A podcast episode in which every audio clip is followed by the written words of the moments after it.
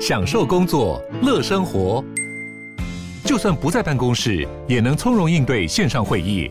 HP Dragonfly 透过专业的 HP Presence 设计，内建降噪及会议快速键，搭配清晰的 Bang & Olufsen 音效，增强音讯及视讯功能。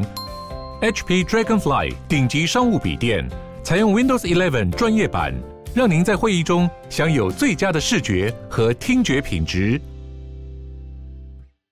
欢迎收听、收看今天的兰轩时间，又到了每个礼拜四我们的阅读单元。那今天的话呢，是每个月一次，我们一样呢，这个《科学人》杂志的单元。那邀请到啊，我们待会儿再介绍来宾，因为我们要先介绍呢这首歌。这首歌的话呢，是来自于尚荣所演唱的现代的 Picasso，嗯，这个听起来还蛮有这个艺术气息的哈。好，那我们今天呢，现场邀请到了当然是《科学人》杂志的总编辑孙维新老师，老师早安。耶，兰萱早，各位听众跟观众朋友大家早。嗯，OK，好。那这一期的《科学人》杂志呢，有一个非常可爱的封面啊，这个封 封面呢是呃叫做小葵花。凤头鹦鹉啊，这个名字好可爱哦！小葵花是因为它的头头上那个 那个冠有点像个花吗？啊，Yeah，是因为这样的关系吗？凤头鹦鹉就是有很多这样子的冠，特别可爱的。啊，真的好像一个头发这个一个一揪这样的上来的感觉，然后还被染染了颜色。哦，现在很流行头发染各式各样的颜色，所以呢，这个呃这一期《科学人》杂志的封面叫做大鹦。大英帝国鹦鹉的鹦，这个名字也取得还蛮好玩的哦。呃，大英帝国，所以呢，看起来有这么可爱的染的一揪黄绿色的呃小葵花凤头鹦鹉，但他要讲的故事呢，是讲到说，哈，这些鹦鹉呃扩散成为各个国家的外来种吗？我觉得好像很少从这个角度去看它哈。Yeah，但是当它对原生种有威胁威胁的时候，而当这一种鹦鹉。嗯，他如果在野外落足了别的国家的野外，开始破坏农作物。如果他不是在野外，他搬到城市里边去了，他还会学着开乐色箱。对呀，你觉得那个时候这个国家的人民会怎么样想他？但是重点是，把它当做害鸟吗？好难想象哦。可是我们要想，当初是谁把他带过来的？对，所以今天这个话题是蛮有意思的，我们要从这个话题开始。不过呢，在进入话题之前，这一期的科学，我觉得科学人常常现在很喜欢给人家惊喜。嗯、那所以呢，每次都有那种开箱的感觉，像这一次的惊惊喜是什么呢？好，所以今天这一次的惊喜不在于这一本科学人杂志，在它附赠的一份一百八十。一百八十年前的一百八十年，科学人杂志长这个样子，所以呢，我觉得这个呃，听众朋友应该可以成为观众朋友来看一下我们这个影片哦。嗯，这一期哎，这当初事实上不成第一期，不成杂志，它就一像报刊，嗯嗯嗯嗯，对不对？就是一个全开的报纸，全开的报纸。一八四五年八月二十八日，它初刊，初刊，初刊。第一期。嗯，而且蓝轩，你会不会觉得它的那个画真的是很细？对呀，而且是很有格调的话。你看，没错，我都觉得我们小学的时候，我不知道你是不是这样，好学生多半都是被老师叫去课纲，好学生，写蜡纸、刻钢板，然后去刷考印印考卷的。你你哎呀，我有经过那个年代，你你就假装你没有经过那个年代啊。刻钢板没有哎，是真的没有。我觉得好像是不是鹅毛笔，甚至有那种。对，我都觉得我们那个时候写写写字啊，弄考卷什么，找老师去帮忙，写的可真难看的，印出来那个东西满手油墨。可是人家一八四五年真的。就已经能够印成这个样子了，我觉得真的很佩服。这就是以前的《科学人》杂志，呃的的前身，一百八十年前的前身。但一百八十年前，你想说一百八十年前的《科学人》，嗯。他在谈什么话题？我觉得非常有意思，我就很我就很仔细看，他放在他们的这个报算报纸的头条，嗯，讲到是那个时候发明了一个火车的车厢。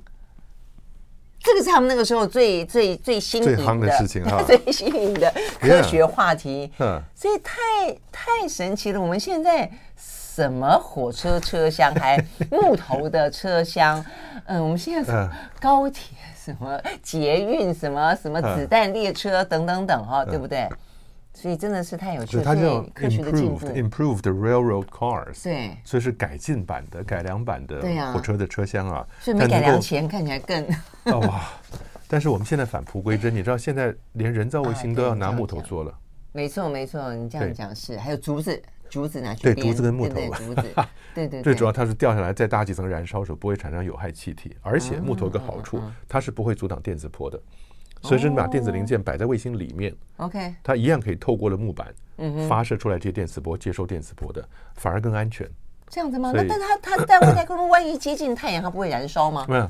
日本在做这个研究，他们花了很多时间把木头、各种各样木头拿去做高温跟高压的测试，所以蛮好玩的。以后卫星就木 归真 反不变木头。讲过，我记得我们也聊到过，说现在大家很多的呃高楼大厦的建材开始重新流行用木头，认真思考，对不对？呀，我想这是另外一个话题。但是这个我觉得很有，主要是因为它有一个复古的复刻版。对呀，对呀。所以各位说老实话哈，作为一个科学人杂志的总编辑，总需要回头提醒大家，如果你要去买一本，你才会拿到这个复刻。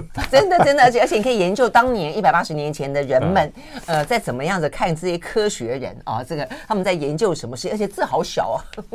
不，我想我们要不要眼力都很好，只是好玩的。科学人杂志，我们那些可爱的编辑们，他们要不要 challenge 我们的听众或者观众，谁能够把第一期从头看看到尾吗？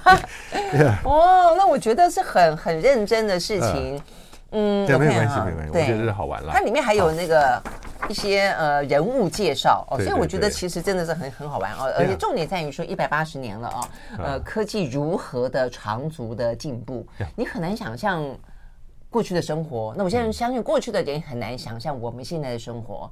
OK，好，所以那这个呃，但是呃，我们现在要聊的当然就是说，其实虽然。我再加一句话，从蓝轩刚刚的话，我们很难想象过去的生活，他们很难想象我们的生活。再过去三五十年的人很难想象今天我们的生活是。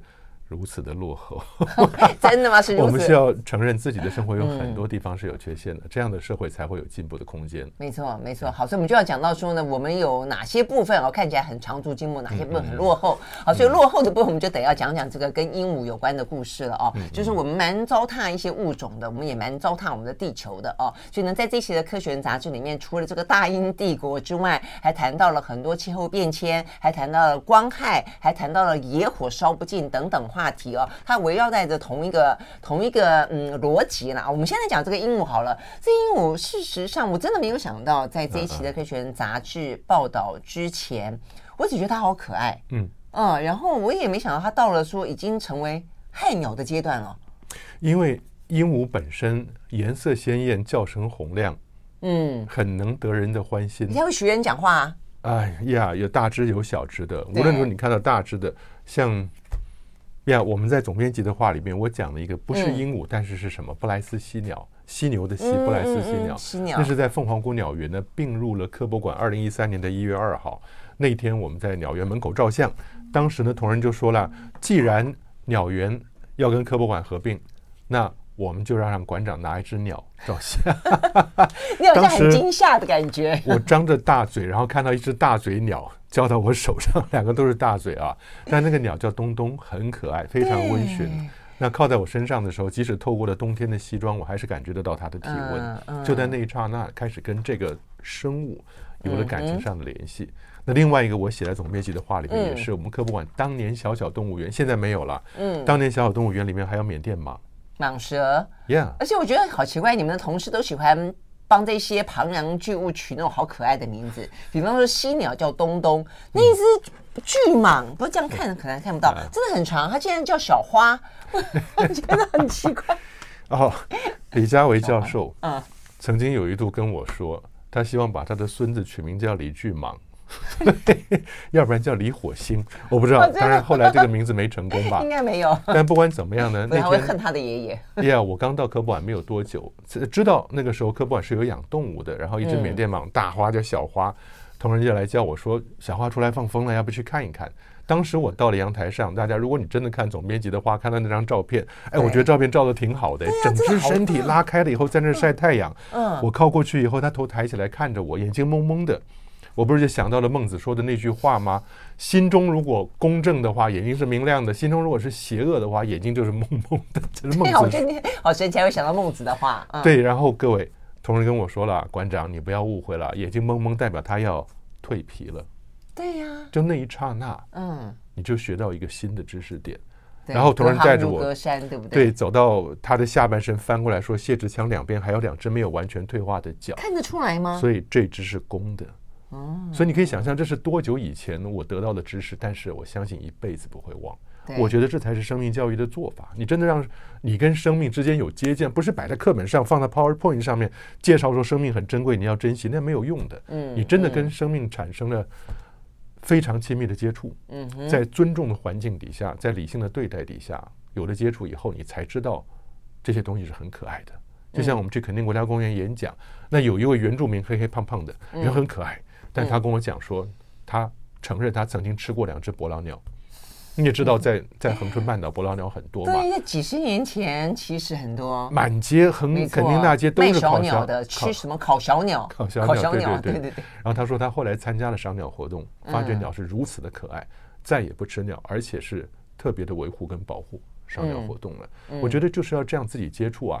所以呢，我们要怎么样做生命教育？千万不要再把它做成一个书本上课堂里面的东西了。嗯，想办法创建环境吧。嗯，但我们要需求再回来继续聊。但是如果说不要只是课本上，不要只是这个教科书一些教条上的东西，所以我们就更亲近它，把它当做宠物，好吗？这样的一个状况又出现了另外一种呢，可能过度的呃亲近，或者把它当做你自己的一部分，对不对啊？就是你是不是拥有它？那因此你是像老师说的，你是尊重一个生命，还是你去了解一个生命，还是因此你把它当做一个呃你的所有物？然后因此造成了一些可能意料不到的哦，一些物种当中的威胁。我们休息再回来聊。I like 103, I like radio 好，回到蓝轩时间，继续和现场邀请到的《科学人》杂志的总编辑宋卫星老师啊，来聊呢这一期的《科学人》杂志的封面故事哦，呃，叫做《大英帝国》这个鹦鹉哦，所以显然的，呃，鹦鹉呢也创造了一个呢属于他们自己的日不落帝国，因为呢本来呢可能只有在中南美洲什么乌拉圭啦、阿根廷啦，现在它遍布了全球六十几个国家，这个听起来哦不是六十几种，遍布在呢其他的这些全世界各。各个国家，而且呢，有些像老师讲的，可能在呃这个郊区也就罢了。很多呢，像这个书的这本这个文章的作者，他在纽约，他说呢，纽约的很多什么钟楼上啦，什么屋顶上啦，都是呃鹦鹉筑巢。我觉得好好难想象。要是你是问我啊，我作为一个观光客，啊，好可爱。好，但显然的问题不是那么单纯，对不？对对，对，我觉得这是人类对待动物的方法跟心态有很大的问题。嗯，我们讲说鹦鹉可爱是可爱，但在过去一千年里面，人们经过了四面八方的交通旅行，把鹦鹉带到了世界各地去。但是问题是，鹦鹉这种生物，嗯，第一个它很聪明，第二个很重要，在我们延伸文章里面讲到了两个条件：第一个要能活，第二个要能生。它有个有个 ten percent rule，十分之一百分之十的一个规则，就是你带出去一百只。可能有十只会活，嗯，那这十只里面呢，可能有一只会生，这两个都是 ten percent，嗯，能活跟能生。结果呢，鹦鹉就是又能活又能生，在很多地方落地生根的，它甚至会去团灭那些原生的鸟类。嗯，你在都市里面开乐色箱开始找东西吃，人们看到它又很可爱，可是你你要怎么样处理这件事情？那我我这边讲到一个比方，就是说，如果哪一天外星人到了地球上来，发现人类很可爱。聪明活泼，又会活又会生，啊不，把它带到了银河系各个地方不同行星旁边去啊，上面去以后，结果人类就像你说的，又能活又能生，在某一些行星上成了强势物种，对当地的生命有威胁以后，当地那个我他不能讲外星人，当地的本地人 决定你移除人类，那时候人类你觉得怎么样？两手一摊，就像鹦鹉两翅膀一摊，说这是我的责任吗？所以我想我们应该认真的看待，我们到底要怎么样面对生命。嗯嗯嗯，对啊对啊，就是说，因为呃，因为为什么会遍布全球的原因在于它太可爱了，很多人把它当做宠物，嗯，所以真的它是很，它真的不是自己扑着翅膀到处飞飞飞，飞到全世界各个地方，它是被人类带到各个地方的哦。所以呢，如果说当这个呃大英帝国它成为某种呃其他国家的移植来的外来种，成为害鸟的时候，我觉得回过头去问的真的是是人类啦，对，嗯，所以。可是问题是，现在大家养宠物的，嗯，风风潮真的很兴盛啊！嗯、养狗养猫都已经最基本的，什么养蜥蜴的啦，养什么天竺鼠的啦，呃，还有养什么乌龟的啦，还有什么？老师刚刚不是讲说你女儿养什么？呃、蜜袋鼯，蜜但是蜜袋鼯养蜜袋鼯的问很可爱，那个蜜袋鼯手上抓的小小的，很可爱。它是飞鼠的一种，对不对？对对，它翅膀底下，那脚底下有膜是可以飞的啊。它养的名字，一只叫悟空，一只叫方吉，很可爱的名字。那我也看过它表演，我女儿在她宿舍里。表演？Yeah。她训练它吗？不是，就是摆在桌上，然后因为她知道我女儿她主人嘛，我女儿坐在椅子上往后退了一米多，然后手一伸过来，它就飞了，一一一张翅膀就飞过来了，很可爱。但是她当初为什么会去买这两只蜜袋鼯？保留下来，是因为它经过了宠物店门口，门口外面的笼子里面是两只指甲在流着血的蜜袋鼯。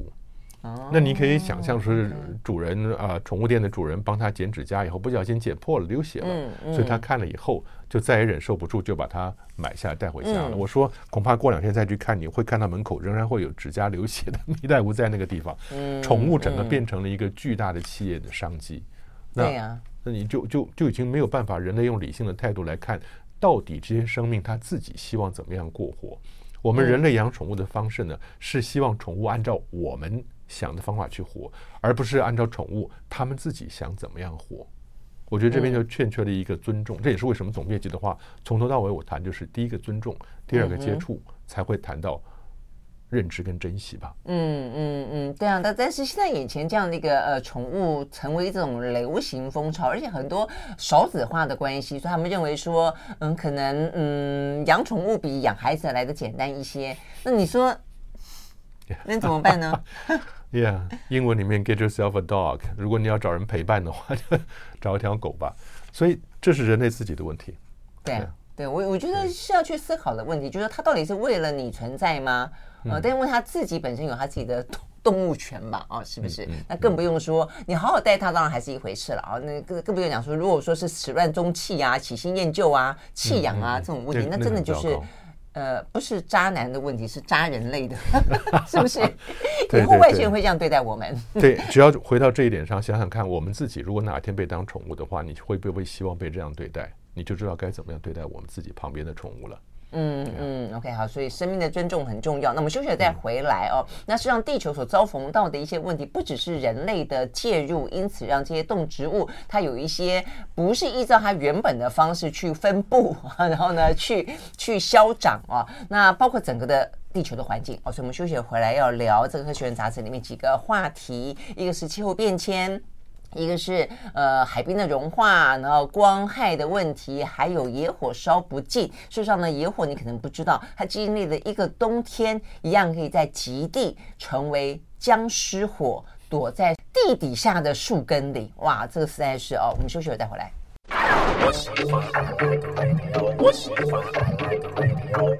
好，回到蓝轩时间，继续和现场邀请到了《科学人》杂志的总编辑宋月新老师来聊这一期的《科学人》杂志啊。所以呢，呃，看完这个可爱的，但是我们得要尊重他，了解他的这个大英帝国之后啊，那我们更要了解一下这个地球到底呢为什么？尤其今年了啊，今年在四月份已经出现了在地球有历史有记录以来的最高温，然后七月份又成为七月份呢里面地球有记录有历史以来的最高温。那所以整个的气候变迁所导致的极端。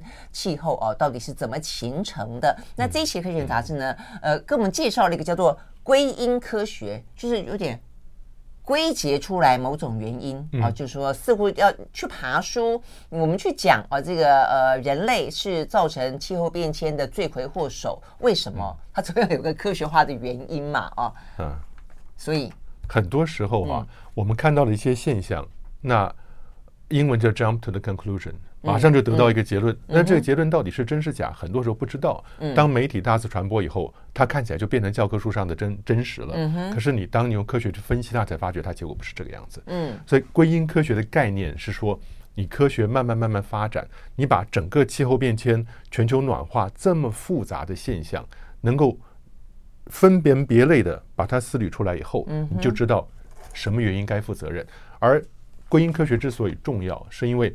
等到有一天气候已经开始了，全球暖化跟气候变迁对于某些区域、某些国家开始产生严重的影响的时候，到时候你找到法院，嗯，找到国赔，那谁要来帮你作证说这是气候造成的？然后这个气候是谁造成的？嗯，所以你会发觉，回到了实际面，归因科学的重要性不是只有科学家讲了讲以后，大家大声疾呼我们要减少碳排了，而是真正落实到。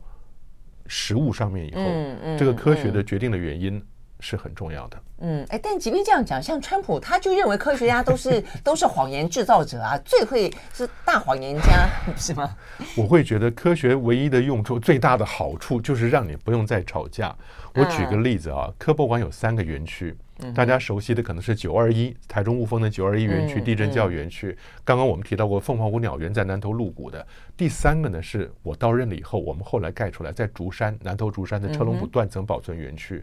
而那个园区里面只有两点四公顷的面积，里面竟然有一个高压电塔。那高压电塔是三十四万五千伏，三四五 kV 的高压电，根本就不可能迁的。但是有个电塔在那个地方。不用说，民众担心磁场致癌。嗯，你作为馆长，你让工作人员在那儿工作，他到底有没有危险都不知道。老师，你叫馆长哎？没有开玩笑的。当年的馆长 跟现在的馆长不一样。对对对，啊，没有肌肉是吧？但是呢，呃，我当时就想着说，我们自己从科学角度要确认，就买了一个磁力计。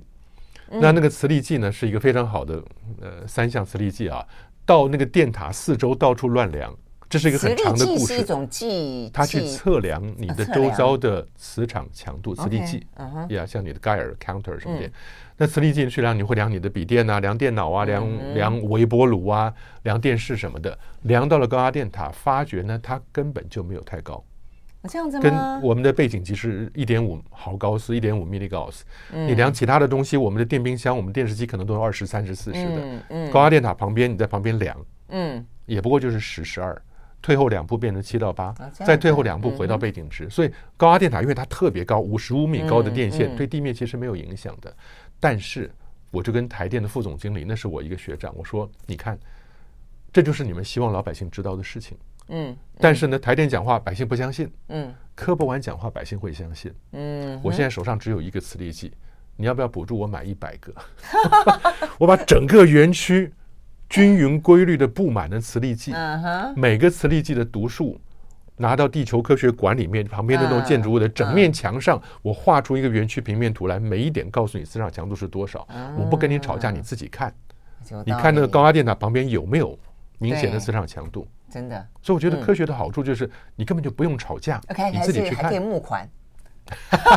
是不是？你的目的是募款吗？到后来，台电还真的提供了两千五百万，让我们二楼整个做了一个电磁世界视线的视哈世界的界电磁世界的电磁科学展览。我们有全世界唯一最大最精彩的高压电塔作为我们的展示品。这就是我觉得危机就是转机。当你把这个高压电塔转成了我们的电磁展览里面展示品的话，那个园区就结合了自然之力，嗯，跟天然之力。自然之力是什么？我把人人人为之力跟天然之力，人为之力是电磁，嗯，天然之力是地震，嗯，所以那是个断层管，你看得到地震，然后你会看到电磁学是人造出来的能量，所以我觉得搞到最后呢，就蛮有趣的。那也就是说，当你开始归因科学了以后，它可以降低很多不必要的争论。台湾为什么常常会这么乱？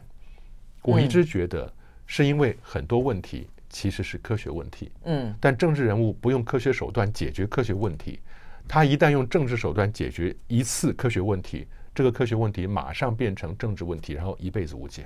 嗯嗯，这就是我们看到的现象。对啊，所以我一直觉得，尤其台湾的能源政策特特别明显。科普跟科普知识，科学救国吧。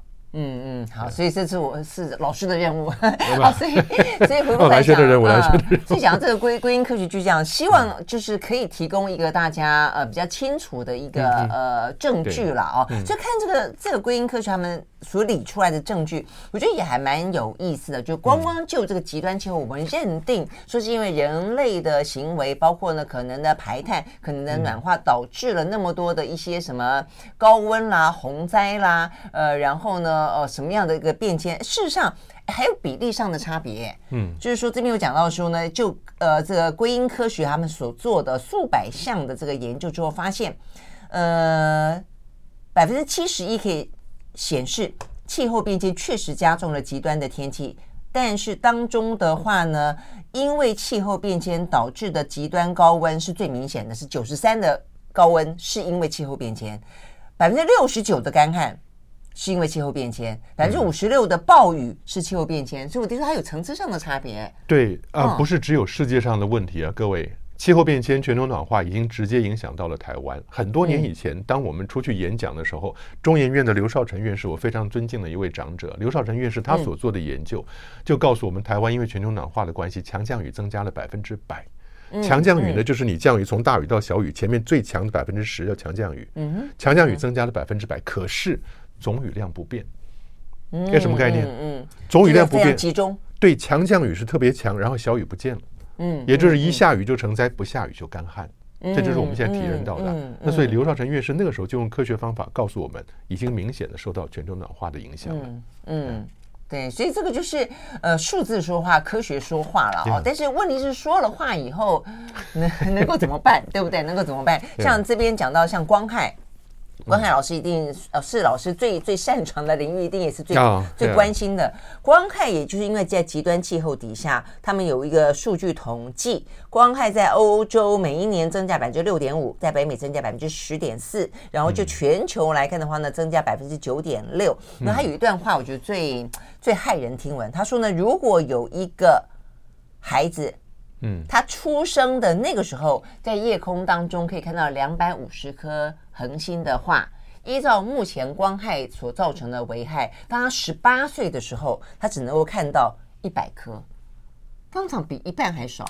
那 等到他长到跟我们一样大的时候，是不是只剩下一颗？对，我觉得 夜空危机，而那颗说不定还是人造卫星，马斯克的 星链卫星啊，低轨卫星。对，夜空危机光害这篇文章，哎，只有两页，所以真的，我觉得我们各位听众跟观众有兴趣的话，找一本《科学人》杂志，把这两页看完，因为这里面有很有趣的概念。我们先不谈光害，我们先谈公民科学家。这个组织是怎么知道我们的光害像刚刚蓝轩讲的如此快速的开始增加？嗯、是因为他找了五万多名公民科学家，叫 citizen scientist。公民科学家那，就是一般的老百姓，但是他对科学有兴趣，报名参加以后，嗯嗯、他发给你什么？譬如发给你十张星图。嗯、你如果秋天该看到什么星座在上面？嗯，这十张星图呢，是同样一个天区。可是呢，从最丰富的你在很暗的环境里面看到了好多星星，嗯，然后光害越来越严重，到最最上面那一张只有几个大星，嗯，你就拿着这十张晚上出去比对，你看到你在你的家后院能够数到几个星星，就知道在第几张，嗯，你把这个数字回报回去，OK，所以经过二零一一年到二零二二年十一年的时间，这个组织才调查出来刚刚兰轩讲的那个光害严重增加的结果。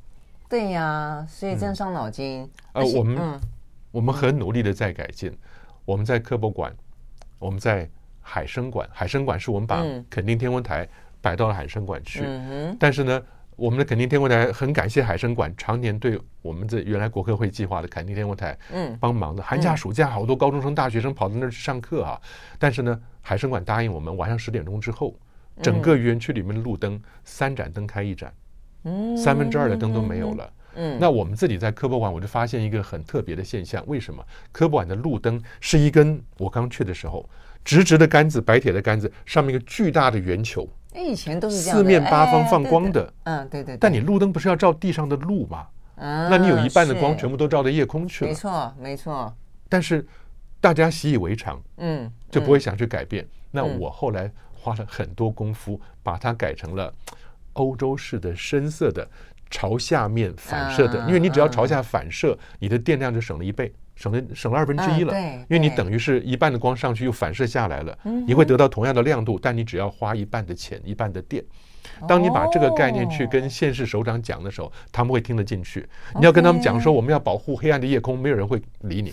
但你要讲说你电费可以省一半，好，他 马上就很高兴了。所以后来我们不但做了欧式，哎，大家真的去科博馆看一下欧式的这样子的路灯灯杆，深色的，然后做上科博馆的那个馆徽形状，底下逢年过节可以挂上花盆，五颜六色，就像欧洲。我们看许多欧洲国家，有艺术气息，对不？对，所以我们努力的在各个地方想办法，第一个减少光害，那第二个呢是也减少我们能源的浪费吧。对呀、啊，对，我觉得很很可以从呃，不管是个人，或者从企业的大楼，或者说从每一个嗯，嗯政府组织开始做起，就是其实是有方法的啦。光光是说你你把那个光避免往上打，嗯，那影响到夜空，你就是就是乖乖的往下打。呃，如果你要安全，事实上也就是足以保护大家的安全了嘛，对不对？我觉得这样子看起来，以后你想说啊，这个地方夜景好漂亮，你就不会只是想说哦，夜景漂亮代表的是。人间烟火。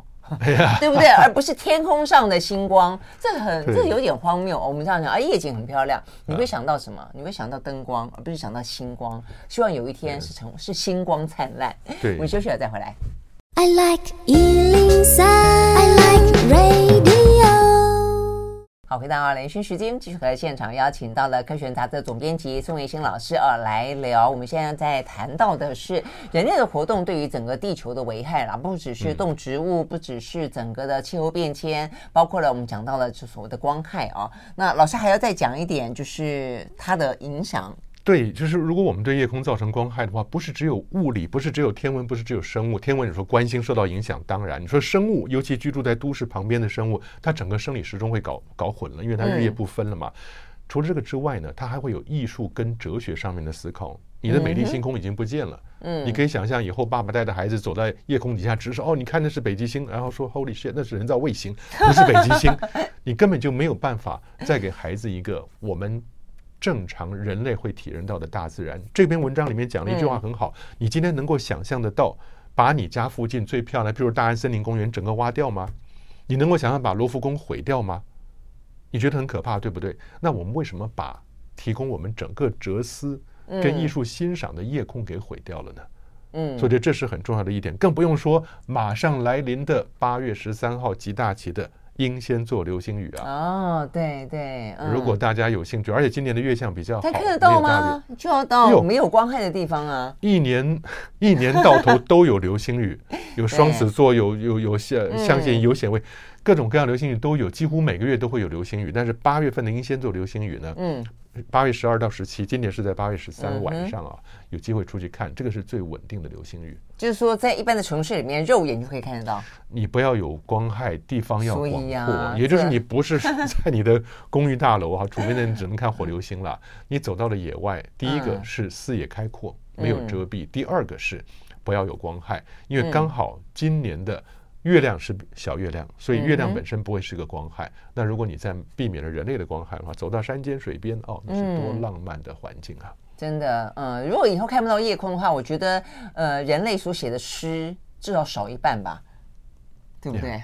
哎，你说过了，我我还有。《诗经》里面的天文学，还讲文学里面的天文学，讲过这些演讲，啊、真，真的有一大半是个星月交辉。对啊，一定是啊，不是星星就是月亮嘛，对不对？哦，对，即使男生想女生，女生想男生，他们都是寄情于星星月亮。就是啊，在花前月下，对不对？有多少来自于天空？如果天空都看不到了之后，你写出个什么诗来啊？哦，只想到 AI 机器人。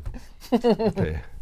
OK，OK，、okay, 所以我们接下来就要聊到，当我们仰望天空的时候呢，怎么分辨呢？低轨卫星以及真正的星星，还有呢，这一期《科学人》杂志讲到的木星跟土星。嗯嗯，因为这两个就讲到说，万一万一我们真的毁灭了地球之后，我们可以移民到哪里去？反正那个有点远，那个有点远，所以我觉得那有点呃高瞻远瞩。我我真的觉得，对这一期里边非常巨大的一篇篇章，就是讲到了木星卫星的探险嘛。因为欧洲的 Juice 果汁，J U S 这么可爱的名字哈，是一个缩写。Yeah，你只要看到 J U 就知道是 Jupiter 木星。OK，然后后面的 I C 呢，就是冰块 Icy，Icy Icy 的 satellite，因为它讲的是。去木星旁边的卫星探索。木星本身是一个大的氢气球，土星也是个大的氢气球。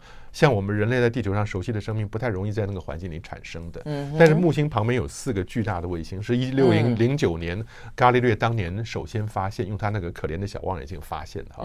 那这四个卫星里面有三个卫星，加上土星有两个卫星，都可能会有冰面底下的咸水海洋。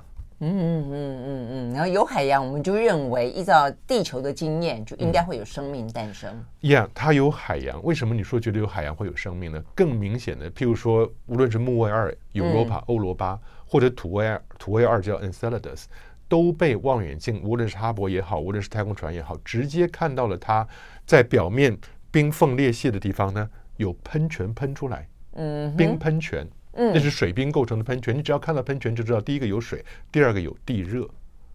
哦，那我们在地球上有水有地热的地方，绝对会有至少原始生命、微生物、细菌都会在的。OK OK。所以蓝轩，我真的觉得乐观的看待，往后十几二十年，有人，人类 那边有人，好吧？有生命，有生物，有生物，对，就在太阳系里面，within our reach，就是我们能够探索的地方。十几二十年之间呢，我相信我们会找到独立于地球之外。衍生出来的生命就在那一刻。哎，可是老师，我看我坦白讲，我们这样子，因为我们常会非常的科幻化，或者说非常的简化，或者非常的跳跃式的，就想啊，有个人或者有个像我们人一样的这个呃形体跟生命。但事实上，我们人从当初的你说的什么细菌啊啊，什么微生物啊，演化到现在长得像个人，老师一八几，那那那多少年啊？我我长多少年？我是，我就说那几几几亿万年，那所以我的意思说，现在的土星，现在的木星，即便我们发现它有所谓的微生物或细菌，它要成为一个生命体，是可以有智慧的创造文明的，它它要很久吧？是不是？你是四书念得非常深刻的，你是无有不如己者。不愿意跟不如自己的人交朋友，以细菌微生，哎，即使我们发现了细菌跟微生物，嗯、那对人类的生命科学历史来讲，已经很厉害了，就是了。对，因为也是完全一个新的篇章了。我们整个的科学的书跟哲学的书都要重写了。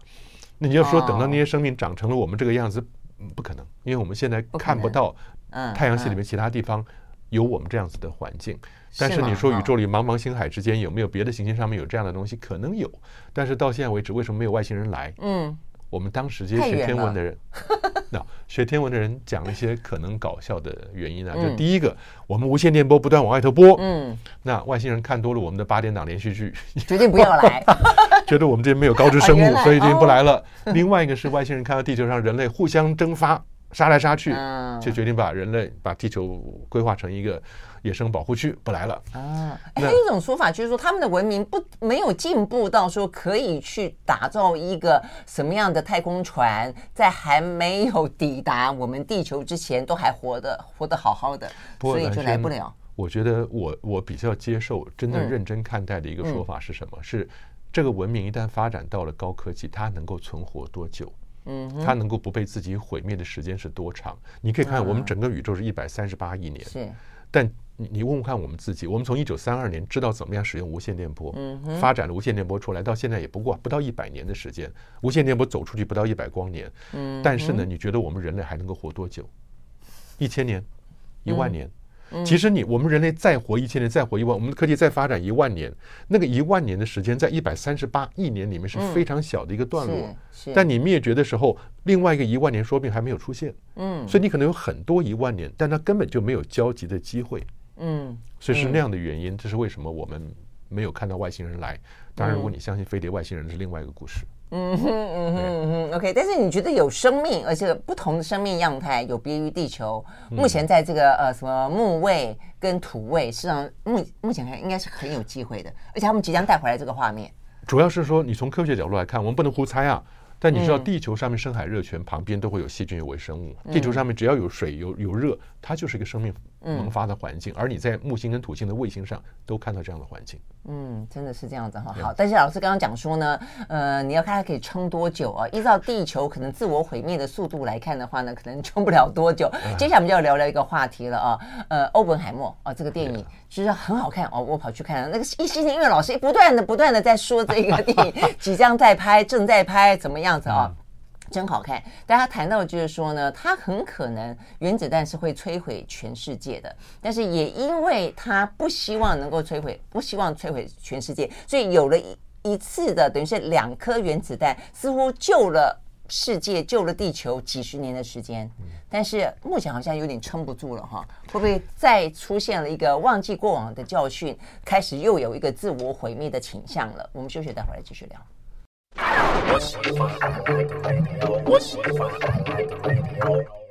好，回到兰萱时间，继续和现场邀请到的《科学人》杂志的总编辑孙维新老师呃来聊这期的《科学人》杂志。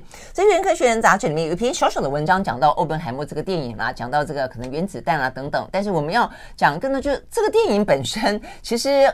对于现代来说，就很具有启发性了。因为真的，现在台台湾呃，而且这一次的主角搞不好会是台湾，就是又在一个战争的边缘。当初那两颗子弹，呃，等于是终于让这个太平洋战争让日本啊、呃，等于是停止扩张它的这个军事野心啊，但是你看，也不过是维护了呃，因以战止战啊，因为那两颗原子弹，呃，带来了几十年的和平。现在好像感觉上又有一点点哦，大家是不是忘了哦？这个战争的残忍了？所以这个时候看这个欧本海默，我觉得很有感觉。但老师他要提供我们给我们更多的是，像我看了这个才知道说啊，这后来后来欧本海默其实被软禁、被指责，然后呢被政客啊，然后呢罗织以相当多的罪名。呃，好，但是呢，这个里头有很多政治跟科学家之间的故事，也有很多在欧本海默这个镁光灯外其他科学家努力的故事。我觉得这个还蛮动人的。是，我觉得我们要有很多种不同角度去看这个人，Oppenheimer。虽然他的演、嗯、演出那个演员的确不错，我非常喜欢他。席尼墨菲，但是他的名字其实应该叫 Killian，不是 Sidney，是 Killian，他是爱尔兰人。对对对对，对，他那个那个席尼莫菲是 Killian。第一部片子叫做《吹动大麦的风》，就是在讲爱尔兰共和军。Oh, yeah, 他演的非常棒 yeah, right, 是这样子。我们要回头想想看，欧本海默当时所赋予的任务跟心理上的压力。当你看到了原子弹爆炸，瞬间在广岛，你消灭了十六万人的生命，在长崎你消灭了八万人的生命，你会觉得自己满手沾满了鲜血。但是你回头看看，当时美国面对的是一个什么状况？那整个在太平洋战争，德国在欧洲战场上，一九四五年五月八号已经投降了，结束了。但是日本是宁死不屈。每个地方都美军都有大量的损失，那个时候美军已在规划一个叫“末日落日没落计划”，嗯，要整个去攻占日本本土的。整个日本这几个岛在一起是很难登上去的，只有两个地方，一个是南九州，一个是关东平原。那规划了一个有史以来最大规模登陆日本，整个是进攻日本本土的。你知道估计要死多少人？光美军自己是四十到六十万人，你知道日本平民会平民跟军人会死多少？一千万人。Wow, 所以这是保守的估计，日本跟美国同时都有这样的估计，至少是千万人的死亡。那你说那个时候，杜鲁门决定说丢原子弹，嗯，一个广岛，一个长崎，你知道第三个，说不定就会丢东京，嗯，但是原来那个京都被避过了，东京可能也不要，为什么？因为你知道日本这个民族，嗯，你如果丢了京都，你毁坏了它文化之都，这是不得了的。你真丢到东京，把天皇给炸了。嗯，那这个各个民族跟你没完的，嗯，对。但是呢，他们就选择了广岛。第一个，广岛很平，而且广岛没有被轰炸过。嗯，你知道没有被轰炸什么原因？不是因为不要炸它，它是个军工业的城市啊，是因为暂时不要炸它。要知道原子弹一颗下去造成的结果是什么？嗯，你不要用传统轰炸破坏了原子弹的估计，然后是长期。嗯，所以你可以想想得到，想象得到，这个东西一旦发展出来了，真的很麻烦。但当时呢？美国人控制了这个核武器的能力了以后，我们就不讲，呃，欧本海默后来所受到的影响。那美国人是怎么看待的？成立了联合国，成立了原子能委员会，希望把所有核武器的原料制造、生产线跟核电厂全部纳入一个国际共管的委员会里面去。当然还是美国主导的。说如果我们这样做，美国人就答应把我的核武器全部毁掉。嗯哼，苏联不答应。嗯，苏联怎么样说？苏联提出一个对岸来，嗯，美国人，你先把你核武器毁掉，我们再来签这个计划。嗯，这里就谈不下去了。嗯，然后呢，很快的，一九四九年，苏联就试爆了他第一个原子弹。嗯，从那以后你就知道谈不下去了，没得谈了。对啊，所以到现在为止还在讲核武的话题。对啊，有朝鲜，有伊朗，有俄罗斯。最近俄罗斯跟朝鲜都在扬言动用核武。我们回头看看，当年的科学家第一个发现了核分裂的其实是德国人。嗯，一九三八年，在那之前，大家都觉得一九三二年发现了中子，哦，拿中子打原子核，为什么？因为中子不带电，原子核带正电。嗯，所以你去打原子核的时候呢，它不会被电磁排斥，中子可以钻进去，钻进去了以后呢，它可能会呃放出一个电子，然后变成一个质子。那这个元素就会往周期表下面变一个新的元素出来了，所以大家一直在想有没有超铀元素。那时候以为元铀元素很重了，嗯，再超过铀元素更重的元素，就想打中子进去，根本不知道中子一打进去，它会变成两块，嗯，然后损失掉的质量透过一等于 mc 平方变成巨大的能量，嗯哼。所以当时德国科学家发现这件事情了以后，武器跟科学的成就同时出现，那你知道？等到这个链锁反，因为它同时会裂成两半的时候，会放出两个中子来，两个到三个中子。当它有机会再打到浓缩铀里面，很快打到下一个铀原子，它就会指数性的越来越多，连锁反应就会对。所以你每个阶段都是巨大的能量，而这几千万个、几亿个这个阶段瞬间同时发生的时候，它就是个巨大的所以得到诺贝尔奖的，实际上是那个德德国科学家，而不是后面把原子弹做出来的欧本海默。也很好笑的是，在一九四五年欧战结束以后呢，英国找了一个农庄，把十个科学家，德国科学家养在那个农庄里面，不准出来了。半年的时间，包含了谁？包含了汉恩，就是发现核分裂的德国科学家；包含了海森堡，就是领导德国发展核武器的科学家。他们在这个农庄里面上上下下装满了窃听器，想知道德国原来发展原子弹到底进度到哪里。结果发觉德国根本就没有做出来。海森堡的估计错误。但是呢，汉恩在那一年的十一月被狙击在农庄上面，突然大家爆出欢呼。为什么？报上登了汉恩得到那年诺贝尔奖。哎，我觉得诺贝尔奖还是很公平的。不会因为他是德国的科学家，然后被英军拘禁的。但第二年他被释放以后，就还真的去补领了他的诺贝尔奖哦，对，诺贝尔物理奖，诺贝尔物理奖。嗯，OK，好，所以呢，呃，一个呃发现核分裂的得到了诺贝尔物理奖，然后真正做出原子弹的话呢，充满了一辈子的罪恶感。他曾经讲过一句话，他自己觉得他自己像死神，给人类带来毁灭。我觉得还蛮蛮。蛮 sad 的感觉。可是你可以想象，如果真的要去进攻日本本土，然后他死伤的人民是一两千万的话，嗯，该怎么想？就孰重孰轻了。而且我真的觉得，八月六号在广岛丢下去，已经死了十六万人了，大概十二万、十三万的平民，两万的日本军人。日本的天皇为什么不赶快决定？日本天皇如果赶快决定的话。长期那个子弹，那个原子弹就不用。那就是政治人物的智慧了嘛，对，对不对？我觉得这也是我们现在波茨坦宣言出来的时候，他如果就做决定的话，那这个二十万人都不用死。对呀，对呀。哎，不知道。所以我觉得政治人物的智慧就很重要了。OK，好，非常谢谢老师能带给我们这些科学人大事，谢谢谢谢。好，拜拜拜拜。好，拜拜。